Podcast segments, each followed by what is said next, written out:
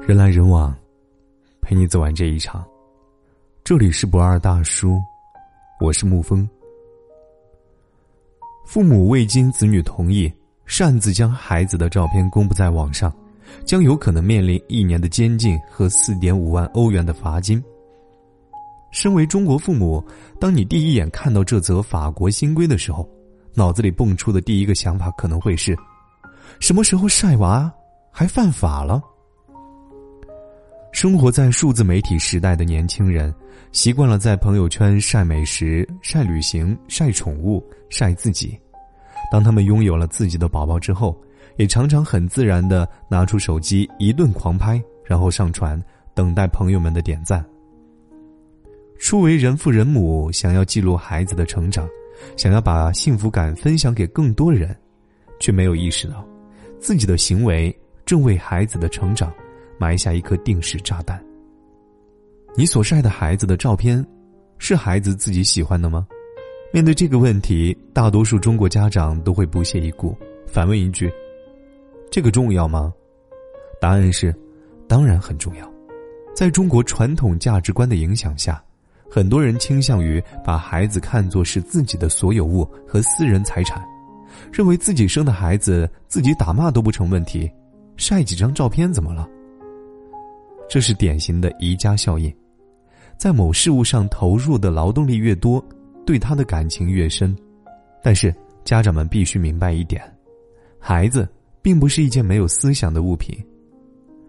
知乎上有一个孩子分享了自己的苦恼。我真是受够了！我妈总爱把我不修边幅的样子偷拍成视频或者照片发到朋友圈去，真是无语死了！这叫晒娃吗？这晒的我都有点羞耻和自卑。因为他，我到现在和男生都不敢多说话，好无奈，想哭了。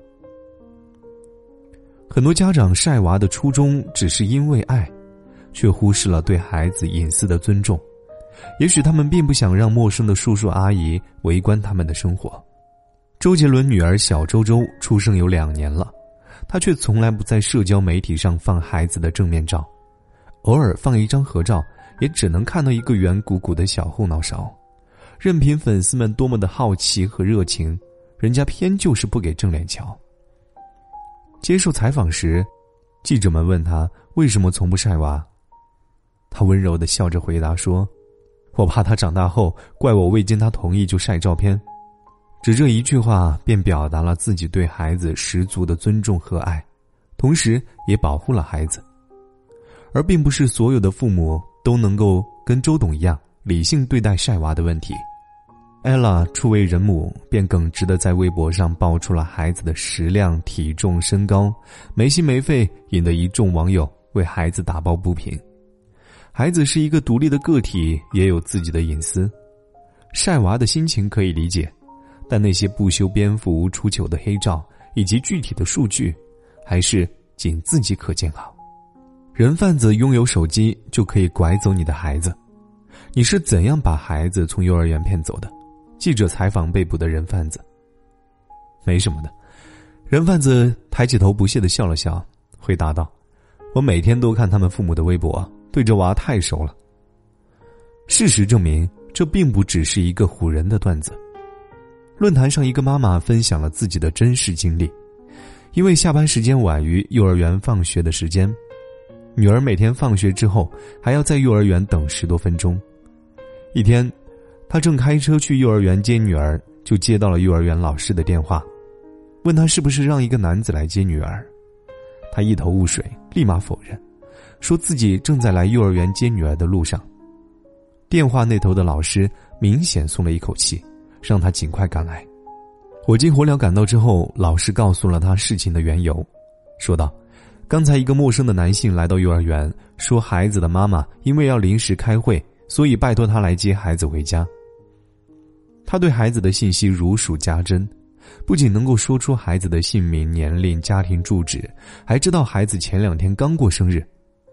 见老师仍心存怀疑。”男子甚至从兜里掏出孩子生日时对着蛋糕许愿的照片递给老师看。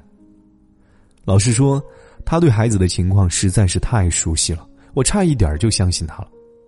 好在老师还是按照幼儿园的规定，打电话给家长确认了一番，这才没有让男子得逞。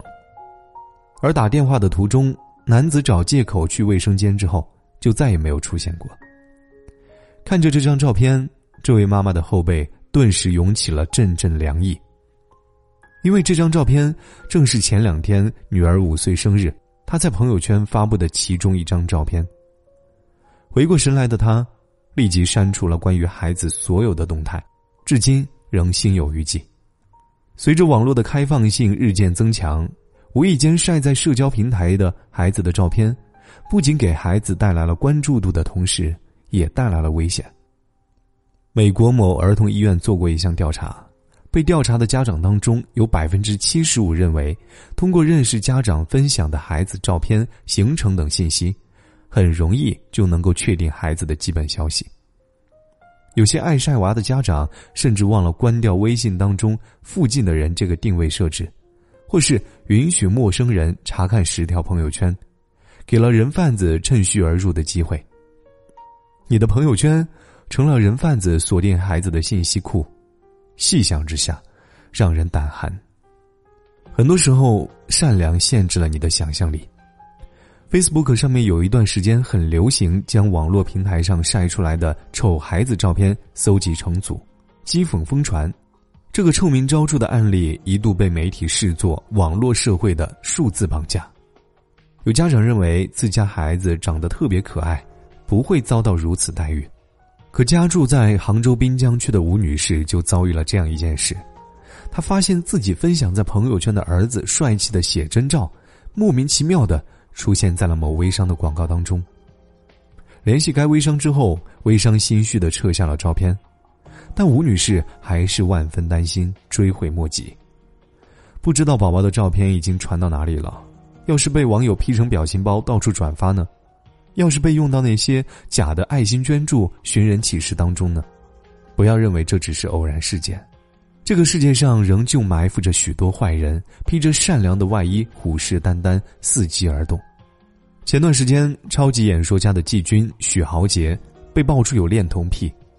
他的微博关注了至少三百多个贩卖、分享恋童图片以及视频的账号。顺藤摸瓜下来，更多信息被挖掘出来。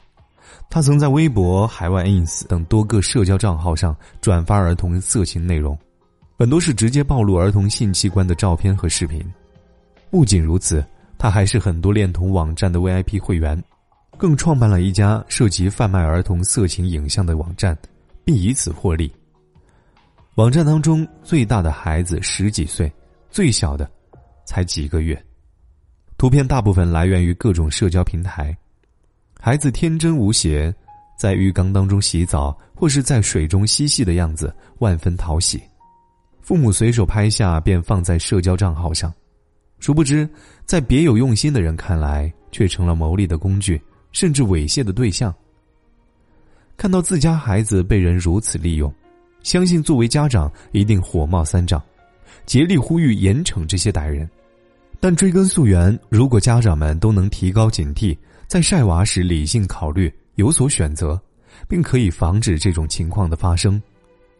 如果说晒娃无可避免，那就让孩子晒在室外和煦的阳光下，这，才是晒娃正确的打开方式。人来人往，陪你走完这一场。这里是不二大叔，我是沐风，晚安，亲爱的朋友们。进了一扇大铁门，穿过一片小树林儿，爸爸妈妈陪着我堆雪人儿，妹妹抱着酸奶瓶儿，远处传来下课铃，那根烟囱安静的。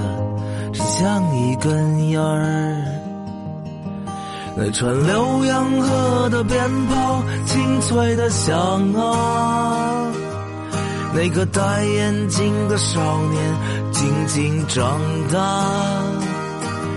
那些做不完的作业多简单啊，后来没了老师没人考试多难呐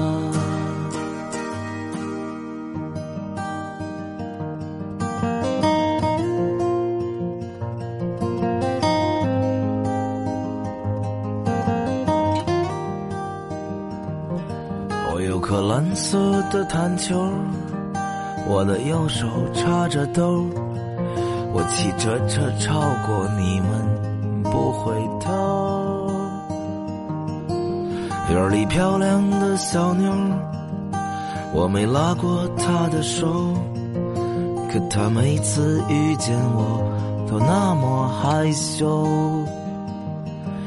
那串自行车的铃声清脆的响啊，那个不服吧的少年终于长大，那个天黑关门的老张多简单啊，后来没了老张，没人站岗，多难啊。我还住在那个院儿，只是没有了伙伴儿。我的窗户整天都拉着帘儿。又是一个下雪天儿，我一个人站在那儿，想着想着，竖起领子，点一根烟儿。